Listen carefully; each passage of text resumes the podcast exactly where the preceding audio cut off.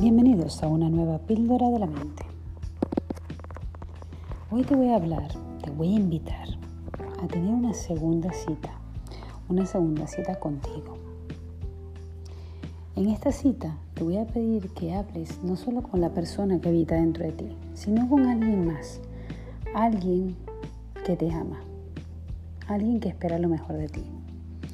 Cuando hablamos con otra persona, procuramos ordenar aún mejor las ideas ese momento de silencio que te invité en el último podcast, que empezaras a salir contigo misma, que hicieras silencio y te escucharas. Que incluso comenzaras a escribir un diario o hacer una lectura que te permitiera ordenar un poco tu mente. En esta ocasión te voy a dar una herramienta adicional que es orientar ese tiempo de silencio a hablar con alguien que te quiere.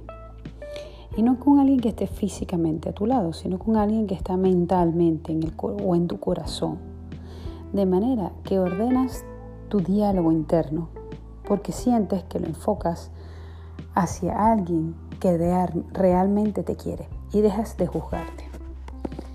Y es que mm, cuando hablamos con otra persona, si te das cuenta, cuando hablas con otra persona, procuras ordenar aún mejor las ideas. A veces solo con hablar conseguimos incluso nuestras respuestas. Pero si encima hablas con alguien que te ama, con alguien con quien eres totalmente honesta y natural, pues sientes, te sientes estimulada a seguir adelante. En esta cita que vamos a tener te invito a salir con alguien más que te ama y que te mira con ojos de enamorado. Puede ser imaginarte un familiar que ya no está.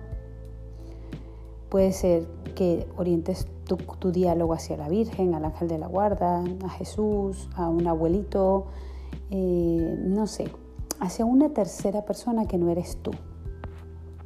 Desarrolla la habilidad de hablar con alguien más grande que tú, que te ame, que espera lo mejor de ti y que te ha creado sin cometer ningún error.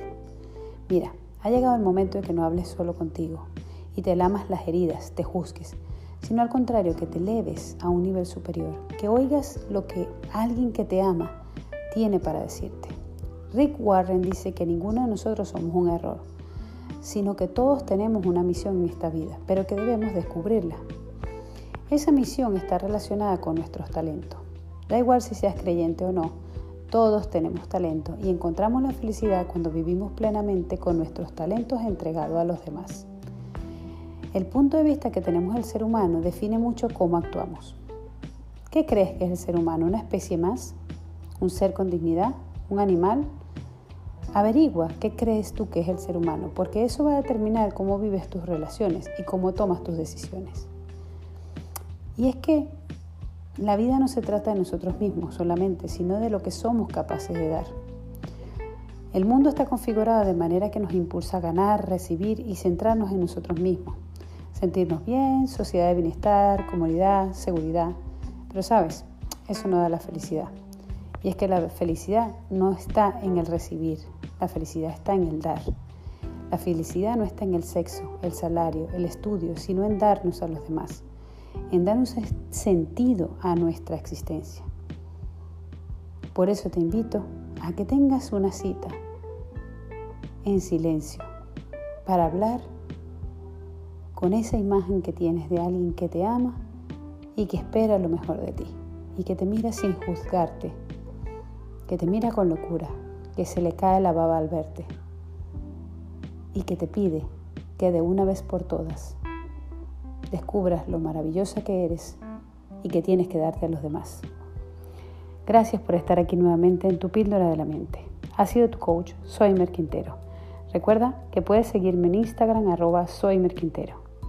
Un abrazo para todos. Adiós.